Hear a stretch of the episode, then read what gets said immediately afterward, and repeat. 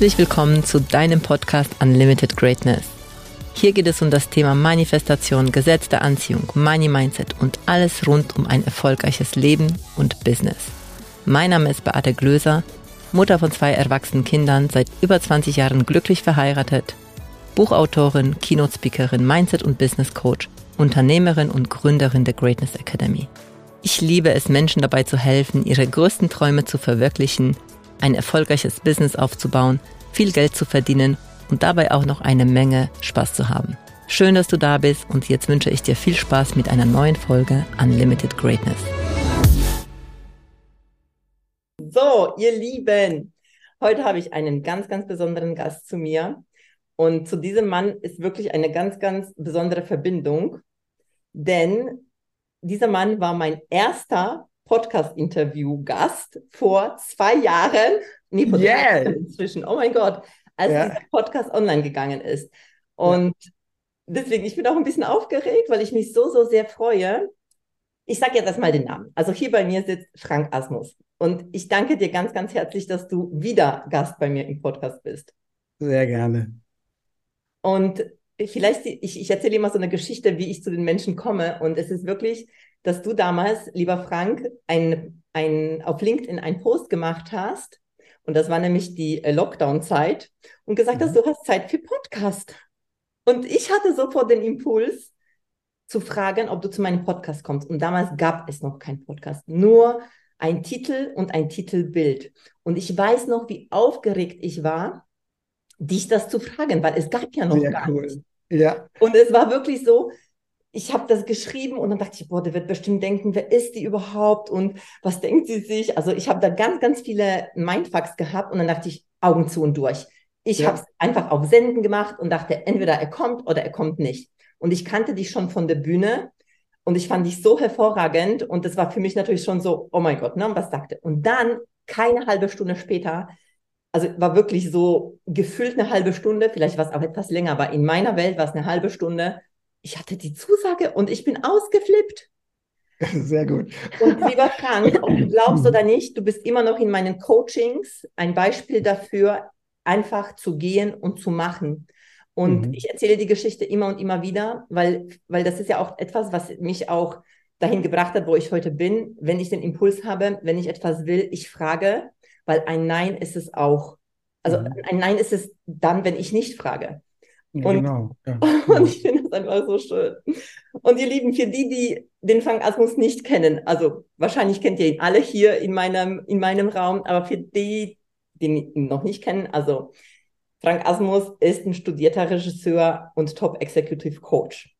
Und er ist für mich einer der Besten auf der Bühne. Er hat so eine unglaubliche Ausstrahlung. Er ist auf den größten Bühnen hier, ich weiß nicht, ob jetzt im Ausland auch, aber im deutschsprachigen Raum auf jeden Fall greater, Zehntausende von Menschen. Er begeistert die Menschen mit seinem, mit seinen Geschichten. Er ist aber auch Experte für Führungskommunikation und strategische Kommunikation, eben vor allem auch auf der Bühne. Mhm. Seine Kunden sind Konzernvorstände, Geschäftsführer, Unternehmer, Marketingteams. Fokus bezeichnete dich als den Meistermacher. Wow. Ja. und du arbeitest weltweit für führende Brands, zahlreiche DAX-Konzerne, viele Hidden Champions, bekannte Startups. Und du bist auch Dozent für Professional Speaking, Universitätsdozent an der Technischen Universität Berlin und natürlich Top 100 Speaker wie denn anders? Lieber ja. Frank, so schön, dass du da bist. Sehr, sehr gerne und vielen Dank für diese wunderschöne Einleitung, also auch äh, deine Geschichte, das hat mich gerade berührt. Danke. Ja, weil ähm, ich erinnere mich an unser Gespräch auch sehr, sehr besonders, weil wir kannten uns, also an sich kannten wir uns nicht. Ich kannte dich. Du hast mhm. mich zwar wahrgenommen tatsächlich auf einem mhm. ähm, ja. der Seminare, wo ich war. Du hast damals zu mir gesagt, dass ich so gestrahlt habe. Ja, total. So, oh mein Gott, der hat mich wahrgenommen. ja. ja.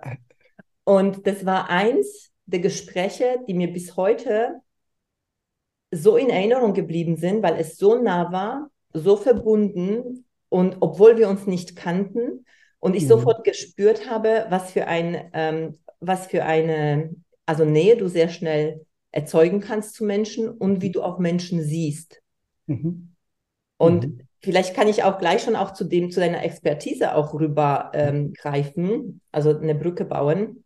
Mhm. Weil, also ich persönlich glaube, dass Verbindungen zu Menschen so ein, das A und O ist im mhm. Business, im Leben mhm. überhaupt. Ja. Wie siehst du das? Also Genau so. Podcast zu Ende. Genau so. Podcast, das war's. Vielen Dank fürs Zuhören.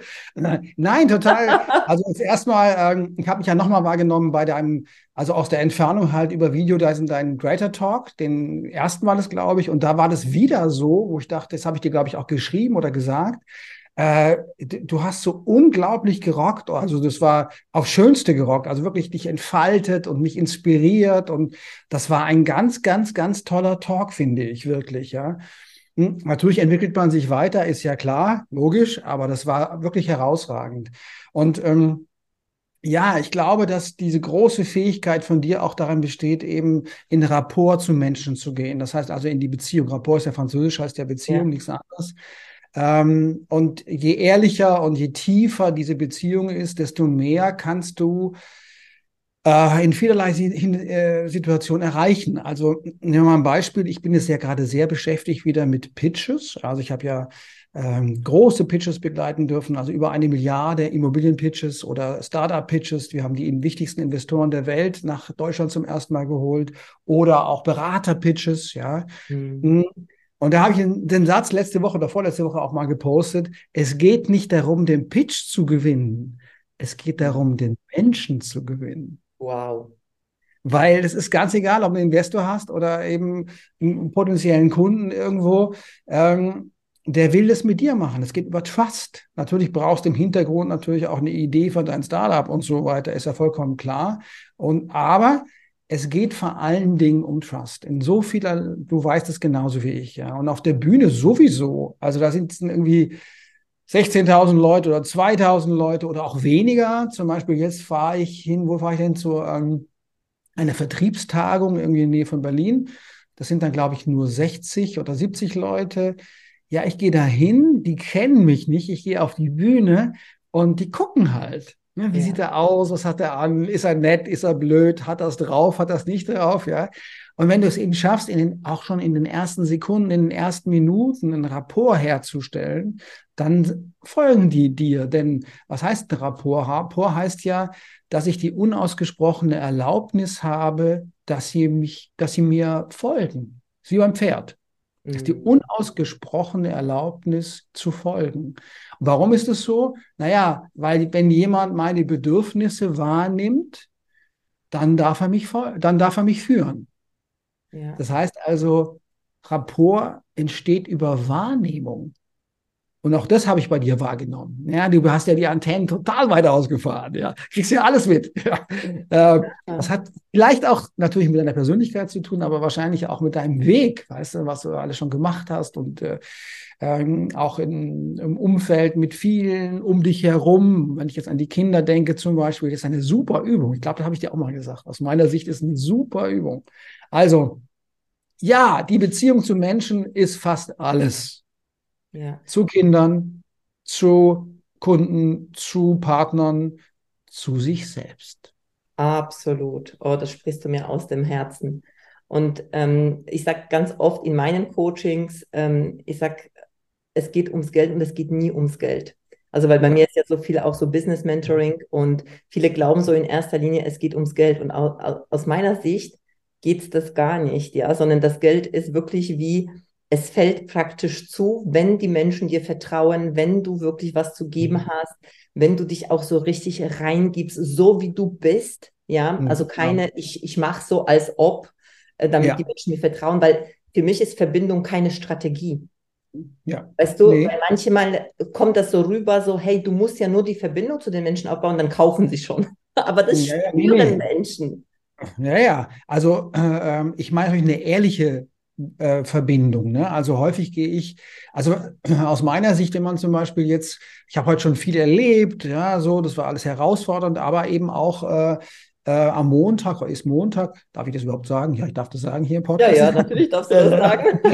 ähm, äh, habe ich immer auch so mal so eine äh, Schreibtischzeit. Ich mag nicht das am Schreibtisch arbeiten und habe das relativ selten. Aber da äh, ähm, passiert mir es auch leicht, dass ich so in mich ein bisschen reinfalle, obwohl ich energetisch sehr stark arbeite. Äh, zurück. Ähm, man ist ja nicht immer in der Vitalität und in der Offenheit, mit, mit, mit anderen Menschen sich tief zu, äh, zu verbinden. Beispielsweise Krankheit ist ja häufig eine Kommunikation mit sich selbst. Da bist du mit dir beschäftigt. Und dann sich öffnen für andere ist halt brutal schwierig. Aber wenn du einigermaßen vital bist und deiner Kraft bist, ist das eben eine gute Erinnerung, äh, zum Beispiel von der Speech schon mal nicht als Taktik oder Strategie, aber als Erinnerung, verbind dich mit dem Menschen und zwar ehrlich. Verbinde dich ehrlich mit dem Menschen, mit jedem, der da ist und mit jeder, der, äh, die da ist.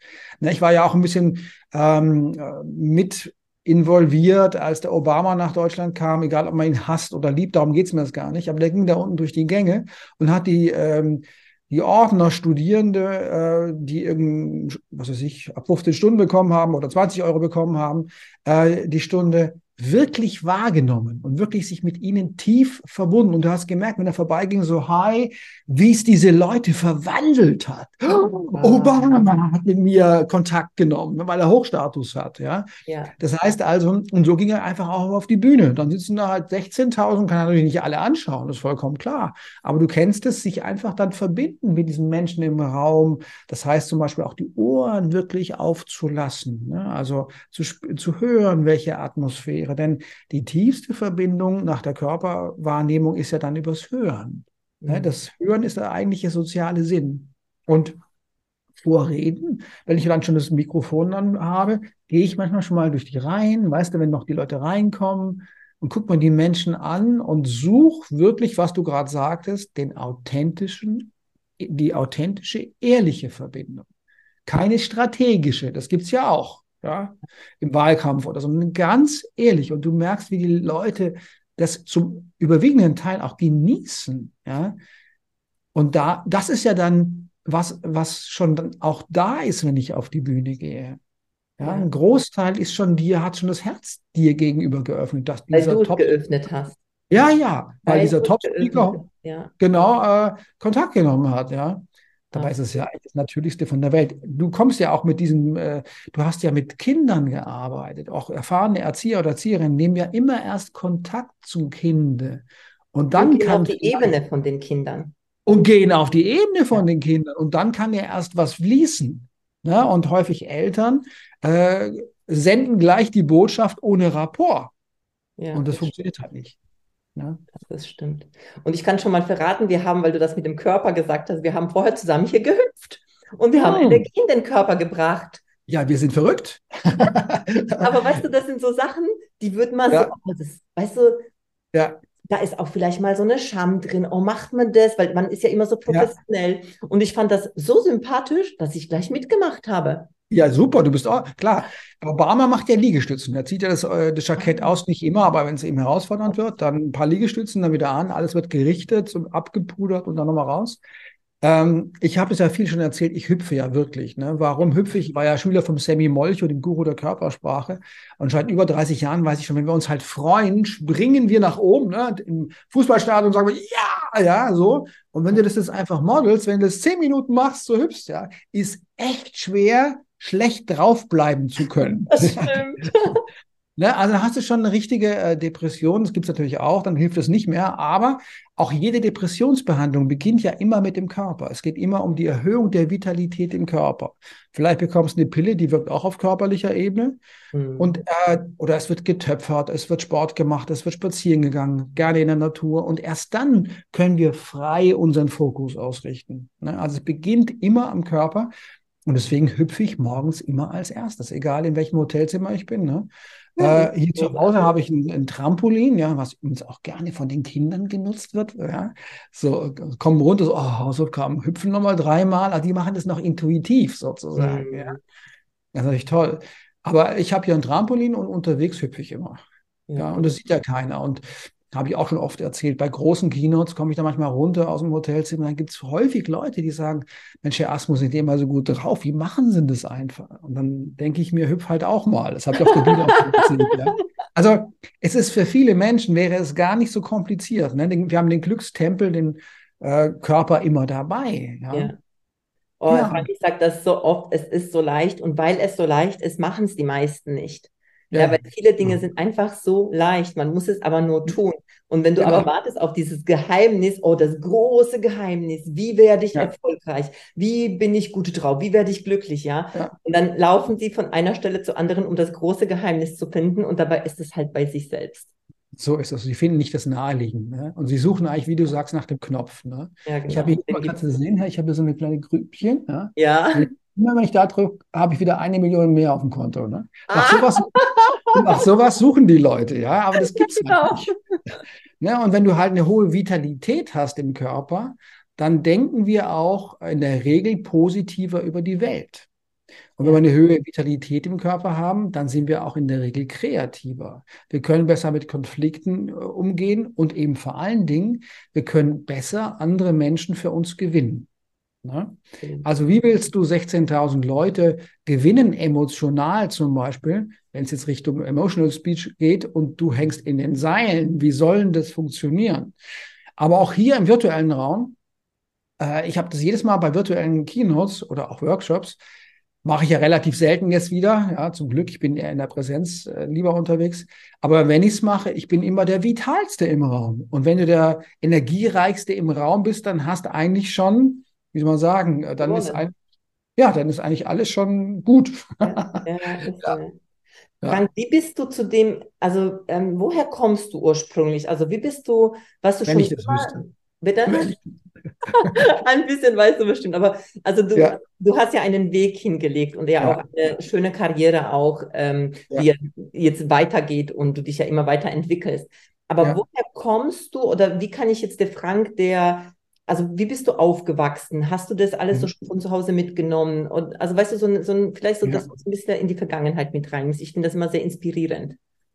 Also ich komme ja ursprünglich aus Konstanz am Bodensee. Ne? Oh, wunderschön wunderschönen Paradies. Mein leiblicher Vater war Franzose, ist leider früh verstorben, mhm. weil er ähm, einen Autounfall hatte, da war ich zwei oder so.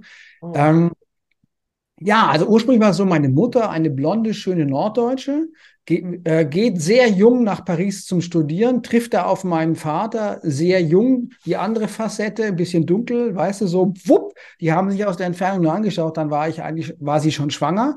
Aber sie wollte damals in den 60er Jahren natürlich nicht zurückgehen nach Hause, weil man war ja erst mit 21, war man erst äh, erwachsen sozusagen. Äh, und sie war 17, nee, nee, bestimmt nicht 18, ja, äh, 18,5. Und dann hat sie entschieden, sag mal, meine Verwandten da unten am Bodensee, die Badener, die sind immer so nett gewesen im Urlaub. Und dann hat eine Tante gesagt von ihr, du, ich bin später dran mit den Kindern. Wir wohnen in so einem großen Haus, gegenüber ist ein Bauernhof. Komm doch einfach zu uns, den schleppen wir mit. und dann ist sie nach Konstanz und ich habe da wirklich, bin ich im Paradies groß geworden. Ja. Oh, wow. ähm, ich hatte auf der einen Seite die totale Freiheit meiner jungen Mutter. Mhm. Ja, man würde, damals habe ich das manchmal geframed als, sie hat sich nicht um mich genügend gekümmert. Ja, das kann man natürlich auch so sehen, aber ich hatte erstmal die Freiheit. Aber sie hat es bestmöglichst gemacht, denn außenrum hatte ich so viel Wärme. Ne? Also meine Großtante, dann die Kinder von ihr, die ich dann wie Geschwisterchen hatte. Also ich bin dann mit Mädchen aufgewachsen in dem Haus.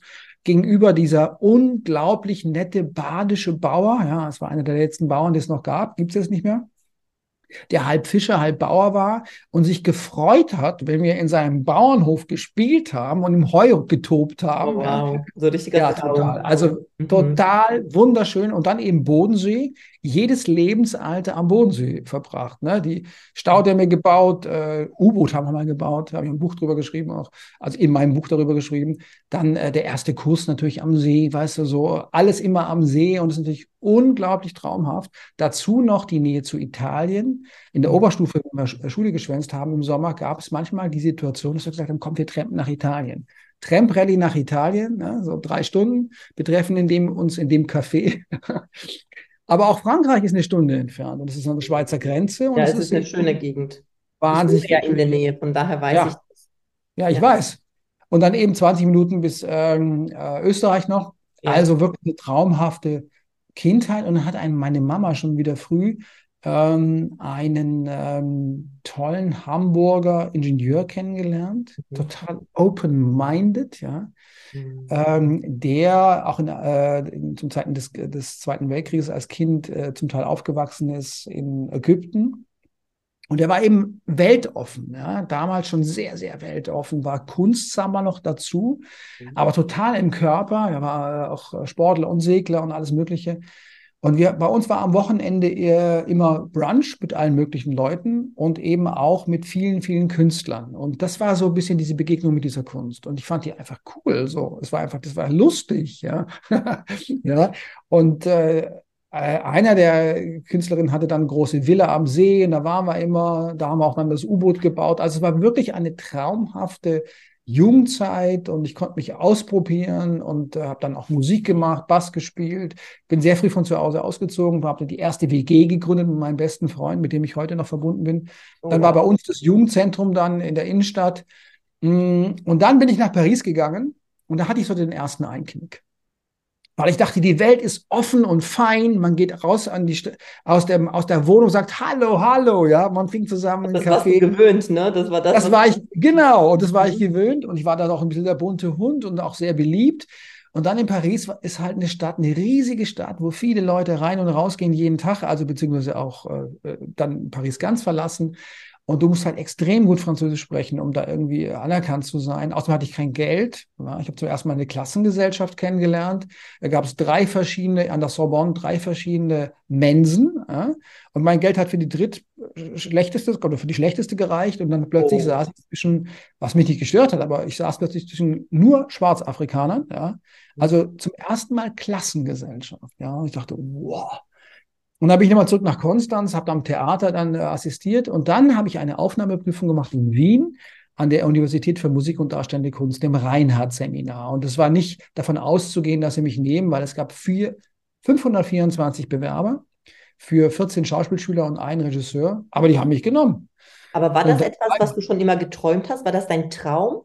Also in diese ja. Richtung ähm, Schauspiel, ja. Regisseur, also was, was war so als Kind, was hat dich da hingeleitet? Ja, also das, äh, das Stadttheater Konstanz ist das älteste bestehende Theater der Welt, äh, von Deutschland. Und der mhm. damalige Intendant, der jetzt das Deutsche Theater hier in Berlin leitet und jetzt nach Zürich geht, der Kuron, hat das wirklich zum Mittelpunkt der Kultur werden lassen. Da gab es die besten Konzerte, da war was los. Ich war in Theatergruppen.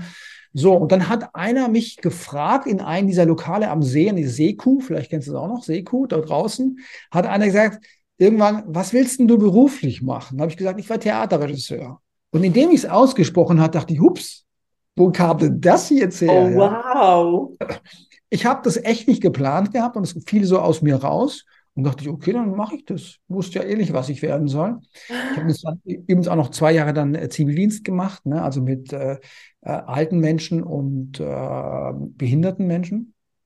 War auch eine sehr wichtige Erfahrung. Bin mit auch zweimal in Urlaub gefahren. Ja, und dann durfte ich sie, äh, dann durfte die beiden dann ähm, in dem Bauernhof in Frankreich dann zum Beispiel auch mal aufeinander legen, mhm. damit sie kuscheln konnten und Sex haben konnten. Und dann bin ich irgendwann wiedergekommen und habe sie wieder sozusagen voneinander. Also ja. es waren Dinge, die für meine Entwicklung, glaube ich, wichtig waren. So, also auch diese Begegnung mit sowas also mit solchen Situationen. Und dann habe ich also The Theaterregie studiert und dann kam schon im zweiten Jahr ein äh, Unternehmen auf ähm, das Reinhardt-Seminar zu und hat gesagt, ja, wir machen so eine Show da irgendwie in Wien auf der Bühne und wir wünschen uns eine junge Regisseurin oder jungen Regisseur, der uns da unterstützt. Und der damal, damalige Leiter Windesberg hat gesagt, ja, gibt es nur den Asmus und hat mich da hingeschickt und das Unternehmen war Apple.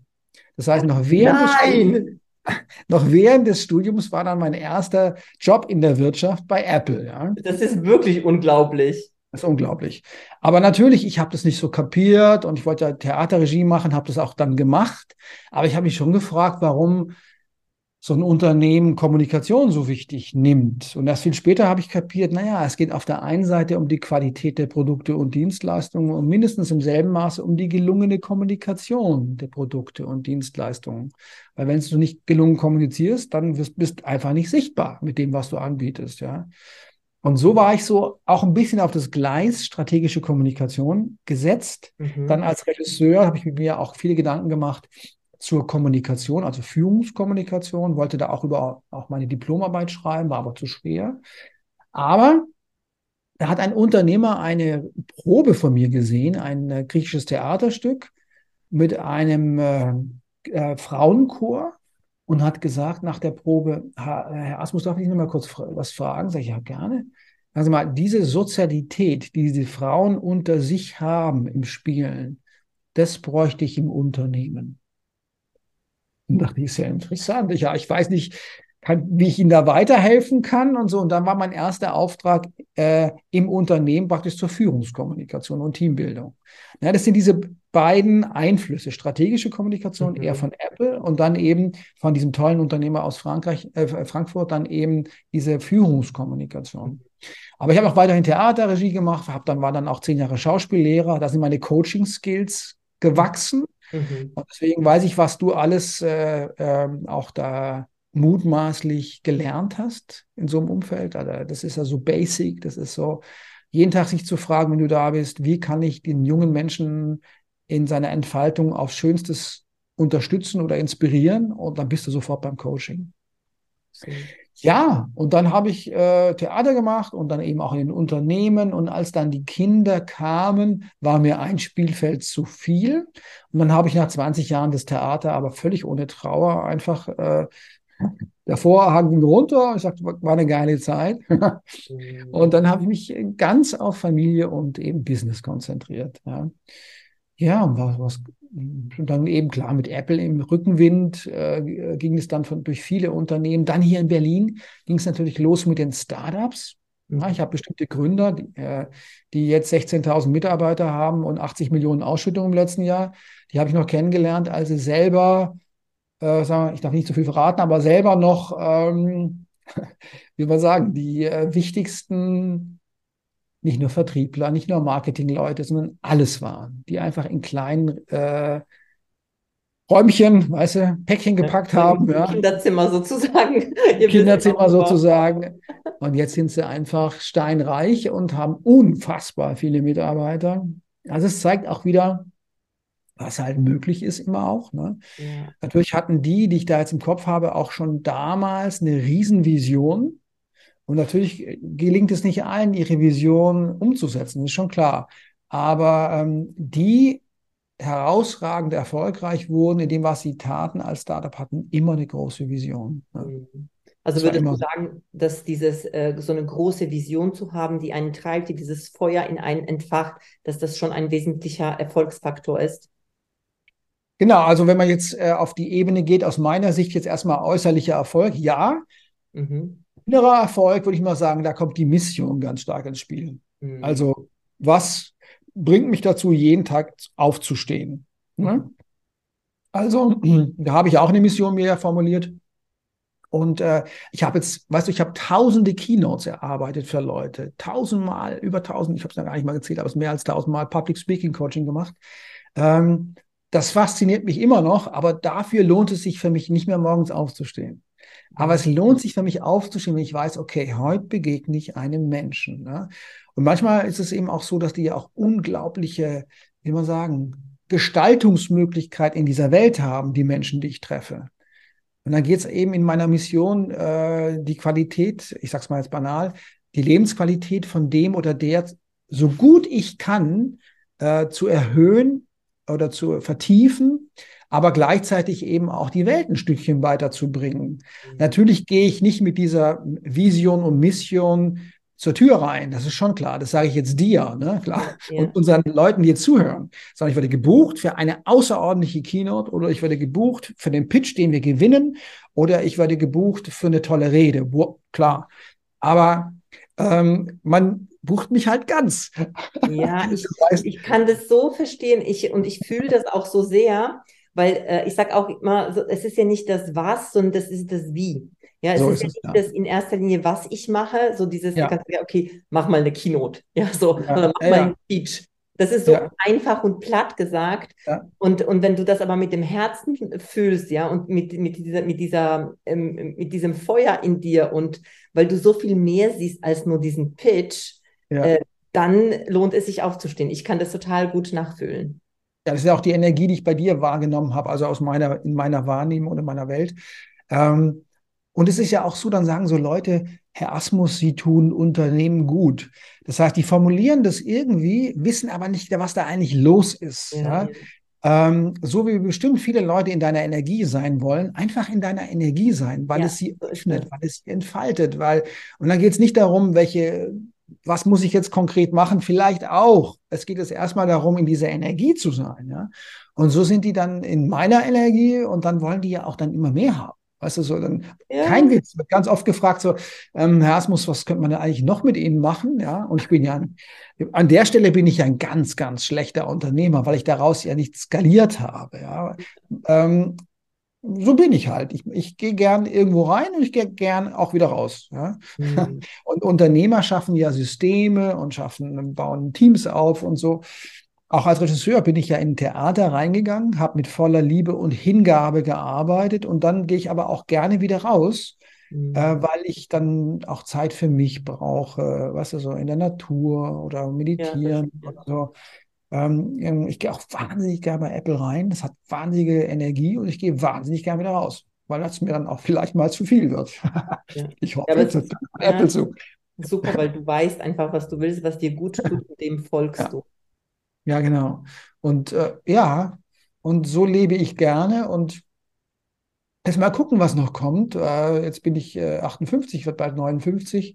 Mal sehen. Äh, ich bin neugierig. Ja? Ähm, und offen. Und natürlich ne? war, ja, und natürlich ist diese digitale Welt ja äh, wie überhaupt so viel gerade in dieser Welt. Auf der einen Seite ist es ja eine reine Katastrophe, wenn du guckst, aber auf der anderen Seite hast du so viele Chancen wie noch nie.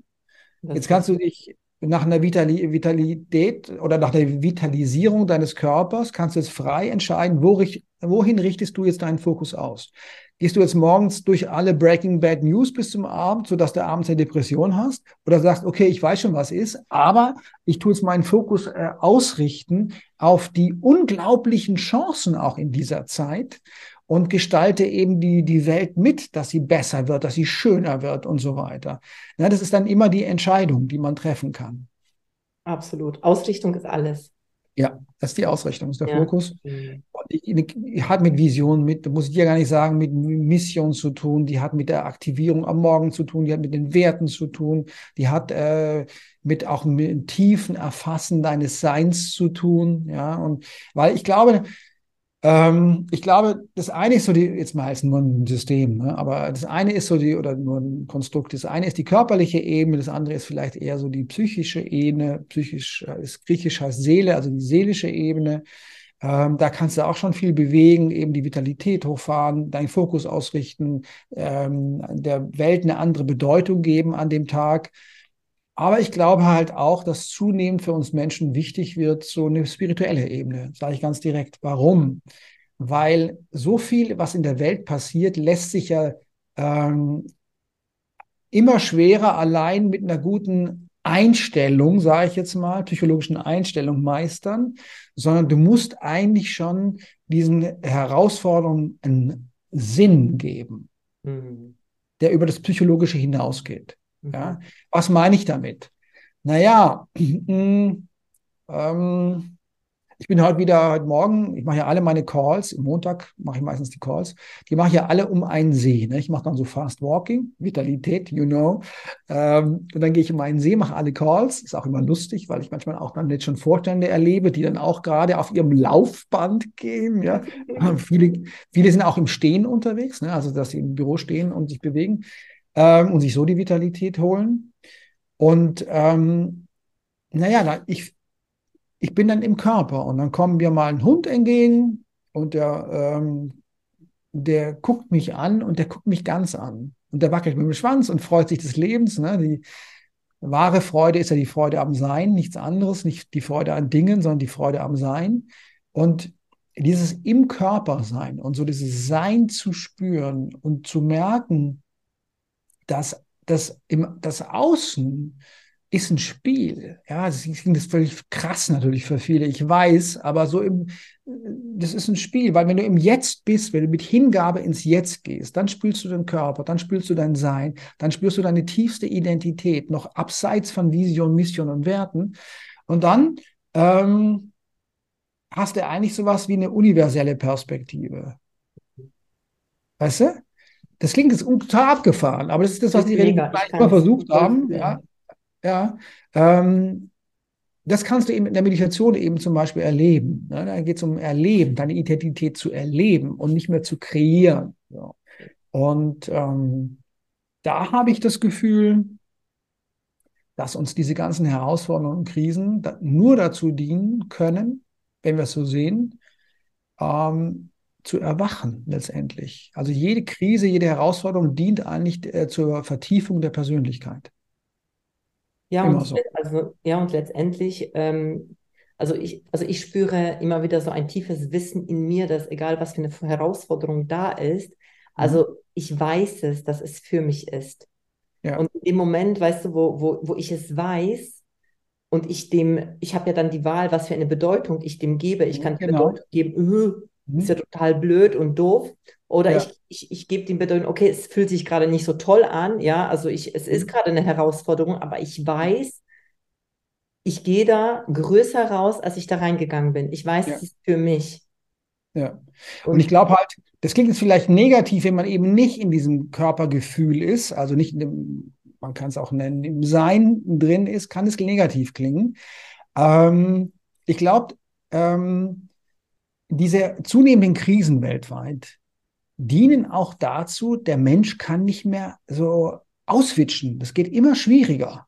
Mhm. Weißt du, früher konntest du noch irgendwie nach Neuseeland fliegen und da, dann bin ich da reich und so. Äh, kannst ja machen, ist ja auch schön Neuseeland, ja, kann ich sehr empfehlen. Aber äh, man kann immer, immer schwieriger ausweichen. Die Depressionszahlen äh, explodieren, ja. Man kann immer schwieriger ausweichen. Und ich glaube, das kann man eben nicht nur verarbeiten auf psychologischer Ebene, wie gesagt, zunehmend, sondern eben, indem man der Welt, wie du gerade gesagt hast, der, äh, oder diesen Krisen eine andere Bedeutung gibt. Und für mich ist es diese Bedeutung des Erwachens. Der Mensch muss erwachen. Was heißt denn das für mich? Das heißt für mich, dass der äh, Mensch versteht, dass der Verstand ein tolles Werkzeug ist. Der Verstand kann super Strategien bauen, das kann er ganz gut. Ja. Äh, Strategien sind gut für, für den äh, äußerlichen Erfolg, aber ich glaube, wir dürfen verstehen, dass wir nicht der Verstand sind, dass wir uns nicht identifizieren mit dem Verstand, nicht verkleben mit, äh, mit unseren eigenen Meinungen oder dass wir den Menschen verwechseln mit seiner Meinung. Ja, da kommen zwei irgendwie, der eine denkt folgen, denkt, der andere ist böse und der denkt, der ist böse, weil er irgendwelche Glaubenssätze hat mit irgendeiner Identität verbunden. Ja, äh, ich meine, das sind ja alles nur Glaubenssätze. Mit Glaubenssätzen kommen wir nicht auf die Welt. Ja. ja mit Bedürfnissen schon. Das heißt also, da werden Identitätsglaubenssätze aufgebaut und dafür knallen die sich gegenseitig ab. Ja. Das ist die Realität. Ja? Das heißt, ähm, jeder Angriffskrieg beruht auf einem, ähm, wie soll man sagen, eine Erzählung im Kopf. Immer. Ja, ist, das ist eine Erzählung. Und ich habe mit äh, Psychiatern gesprochen, jetzt war ich gerade in der Schweiz bei einer großen äh, Einrichtung, psychiatrischen Einrichtung, die habe ich unterstützt, eben bei Purpose, Vision, Mission und so weiter. Ähm, die haben mir einfach bestätigt, dass es eigentlich aus psychiatrischer Sicht ist das Wahnsinn, weil wenn jetzt jemand in Basel auf die Straße gehen würde für eine Erzählung im Kopf und rumknallen und Leute abschießt, dann äh, ähm, würde man den psychiatrisch behandeln. Ja, was da komisches im Kopf ist, also wie er eben verklebt ist mit einer, mit einem Gedankeninhalt, äh, kann man sagen. Und ich glaube, für uns ist die neue Freiheit, für uns Menschen, das gehe ich mal mehr ins Positiv, und das, das größte Glück liegt eben darin, den Verstand zu nutzen und wenn ich ihn nicht brauche, ihn nicht zu nutzen und vor allen Dingen nicht damit zu verkleben, nicht damit identifiziert zu sein. So wie der Hund, der mit dem äh, Schwanz wackelt und sich freut. ja, deswegen kaufen sich so viele Leute den Hund, weil da, kommt einer, der liebt einen, ja, der guckt einen an, bewertet ihn nicht, ne? Wie siehst du denn heute aus? Was hast du denn halt Blödes an? Und so macht der Hund nicht. Ja. Der sieht dich, wackelt mit dem Schwanz und springt dich an. ja, ja und so, das, Nutze deinen Verstand, aber lasse dich nicht benutzen, ne? Lasse dich davon nicht benutzen, genau. Weil, wie gesagt, ähm, das tiefste Glück oder man kann sagen, ja, auch das größte Freiheit ist die, äh, ist die Freude am Sein. Und wie kommt man, jetzt werden wir mal ein bisschen praktisch für die Leute da draußen, ja. wie kommt man jetzt in die Freude? Wir haben eins schon gesagt, das ist die Vitalität, Körper, hüpfen, genau. Das, andere, genau. Man kann ja auch tanzen oder irgendwas, ja. ja. Das andere oder spazieren gehen, das andere ist Hingabe. Das heißt, wenn ich also, machen wir es mal vor einer großen Rede, wenn ich also gehüpft habe, ja, dann ähm, mich möglichst verbinde mit den Menschen, Rapport, gehe ich auf die Bühne und dann Hingabe. Denn die Hingabe befreit uns aus unserer Ich-Bezogenheit und führt uns erst wirklich in die Verbindung mit anderen Menschen. Die Hingabe führt uns in den Moment, wie den Hund, ja, dann, und ins Sein. Und dann bin ich nicht mehr in der Gedankenstruktur des Ego äh, gefangen, sondern ich bin frei. Das ist ein total schönes Erlebnis, das du ja auch so gut kennst. Ja? ja? Die Hingabe führt ins Sein zurück und damit ins Glück zurück. Ja? Wenn man traurig ist, ist man in der Vergangenheit im Kopf. Wenn man Angst hat, ist man in der Zukunft. Mhm. Wenn du in der Hingabe bist, geht es dann in der Regel gut. Und wenn du jetzt vielleicht irgendwas nicht so Schönes erlebst, selbst da habe ich die Erfahrung gemacht, zum Beispiel schwere Erkrankungen, auch existenzbedrohende Erkrankungen. Äh, ich hatte auch so Unfälle, dass wenn du dich dann auch der Sache hingibst, plötzlich merkst du, wenn du, dass du dich entklebst von der Situation, dass du mhm. deine Freiheit wiederfindest, dass du das wie eine Situation siehst und nicht mehr wie ein Problem. Das ist mhm. wirklich magisch. Das ist jetzt nicht irgendwie besonders spirituell. Nee, so Gesundheit. So ist es. Genau so ist es, ja. Ich habe das mal auf der Bühne auch erzählt, eben, ich hatte einen, einen schweren Unfall beim Windsurfen und ich mache jetzt die Geschichte jetzt nicht so lange, aber äh, abends habe ich dann versucht, so Fliegen so wegzuscheuchen rechts von mir und meine Kinder haben sich schon über mich lustig gemacht, weil da waren keine Fliegen sondern ich habe so schwarze Punkte im Auge gesehen. Dann habe ich gleich gegoogelt, was ist los? Und ah, nee, nur wenn es blitzt, sonst ich mache die Geschichte ein bisschen kürzer. In jedem Fall bin ich dann drei Wochen später zur Augenärztin und habe mir in die Augen geschaut, wurde ganz still und ruhig. Und hat nochmal genauer geschaut und hat gesagt, Sie haben eine Netzhautablesung. Sie müssen sofort in die Klinik. Und dann hat sie in die andere Auge reingeschaut, hat das gleiche diagnostiziert. Und natürlich in solchen Situationen kommt der Verstand gerne angaloppiert. Scheiße, wie soll das werden und alles sowas, ja. Und dann wusste ich, okay, jetzt muss ich in die körperliche äh, Vitalität hochfahren. Das mhm. konnte ich nachher auf, im Taxi auf dem Weg zur Klinik nicht, also nicht hüpfen. Mhm. Also habe ich Atemübungen gemacht. Mhm. Und Berlin ist groß und der Fahrt in die Klinik war weit. Und ich habe so oft diese Atemübungen gemacht, dass ich immer mehr wieder zu, zu mir kam, ins Sein kam. Und als ich da ankam, war ich total wieder in meiner Leichte und ruhig. Das kann jeder Mensch. Das kann man. Und dann kam ich da rein und die waren sogar irritiert, weil ich eine schwere Operation stand mir vor mir und ich habe sie wie der Hund halt übertrieben gesagt, ja, wo geht's jetzt zum Zimmer so?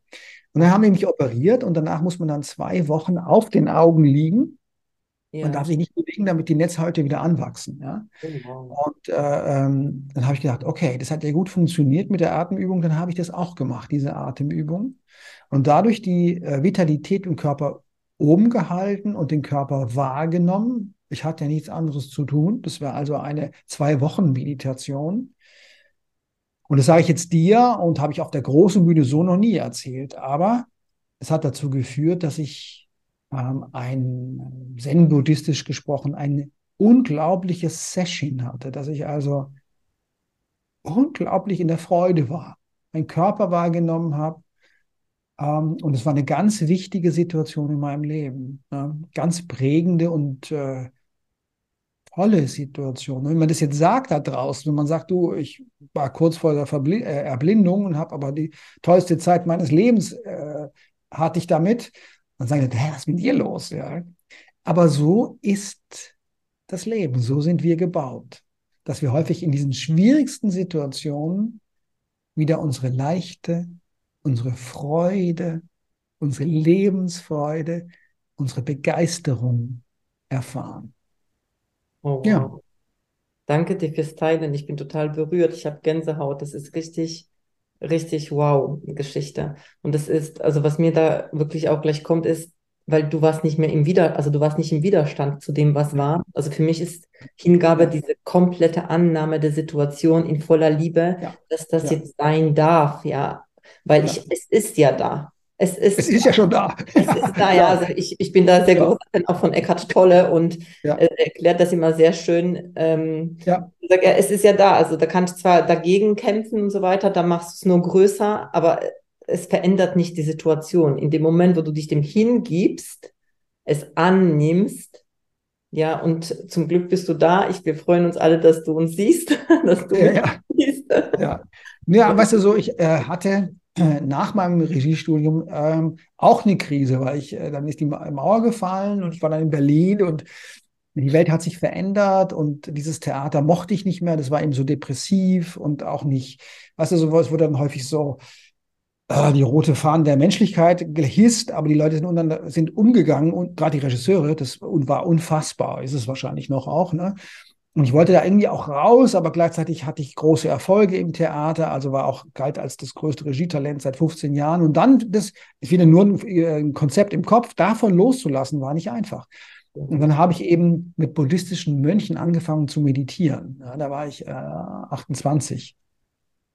Und da habe ich zum ersten Mal erfahren, wie, es, wie, man, wie das eben ist, dass man sitzt und das Knie tut weh oder das Bein tut weh und man muss nicht damit verkleben im Verstand, mhm. sondern man kann einfach sitzen, weiter sitzen und einfach nur wahrnehmen. Nur wahrnehmen. Und das war so das erste Mal, dass ich so ein neues Bewusstsein auch kennengelernt habe.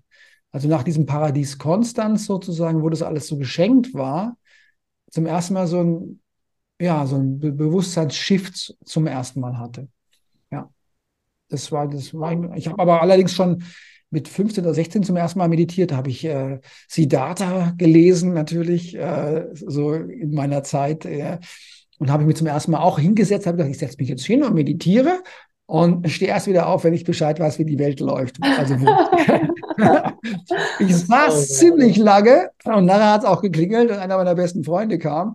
Aber ähm, ich wusste noch nicht so richtig, aber ähm, es war auch schon eine Erfahrung. Ne? Also das, es gibt mehrere, weil es war ja die Frage, wie kam das? Ja? ja. Und natürlich war die Zeit noch so, äh, dass damals, da man gar nicht drüber reden konnte, war man sofort durchgeknallt. Mhm. Ähm, auch mit 28, ja, als ich da, das ist schon lange her. Ähm, ähm, jetzt sehe ich aber seit vielen Jahren, und es wird, das beschleunigt sich gerade, wie ähm, immer mehr Bewusstsein in die Welt kommt. Immer mehr Menschen machen sich auf den Weg. Ne? Man sieht das ja auch in der Persönlichkeitsentwicklungsszene. Ne? Es ist unfassbar, wie, wie das explodiert eigentlich. Ähm, und man kann immer mehr offener auch darüber reden, auch in der Öffentlichkeit, ohne abgestempelt, etikettiert zu werden als wahnsinnig. Ne? Also das ist, was ich vorher sagte. Das ja. heißt, beschleunigt. Und es muss sich auch beschleunigen. Es muss auf jeden Fall. Also ich glaube auch, dass gerade diese Offenheit auch so viel äh, Erwachen auch bringt und auch so viel Öffnung für sich selbst, für das eigene Erleben ja. und dadurch einfach auch mehr Bewusstsein da ist. Ja. Wow, Frank, ich könnte mit dir stundenlang sprechen. Oh, wir haben ja schon. ja, das ist echt krass. Also, weil du, also du bist ein sehr, sehr tiefer Mensch und es macht mir unglaublich Spaß. Es ist auch schon, ehrlich gesagt, ist der Podcast schon für mich mega cool, einfach mit dir in mhm. diese Connection zu sein. Ja. Sehr, sehr, sehr großartig. Und vielleicht kannst du uns aber noch so zum Schluss einfach sagen, weil du hast ja auch ein Buch geschrieben ähm, und ich finde deine Gedanken einfach so unglaublich wertvoll. Vielleicht kannst du hier noch ein bisschen zum Schluss den Menschen sagen, wo können sie mehr von dir erfahren? Also was, wenn die sagen, oh, der war so interessant, oh, das hat mir so gut gefallen, wo können sie tiefer mit dir in Verbindung kommen? Was würdest du sagen? Also danke für den Hinweis auch aufs Buch. Ne? Das Buch heißt Impact, wie sie sich und andere überzeugen.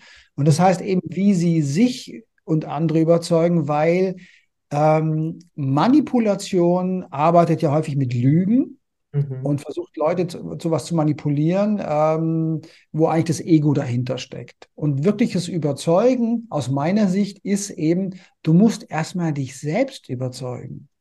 Du musst erstmal selber verstehen, erfühlen, wissen, in welche Richtung willst du denn gehen.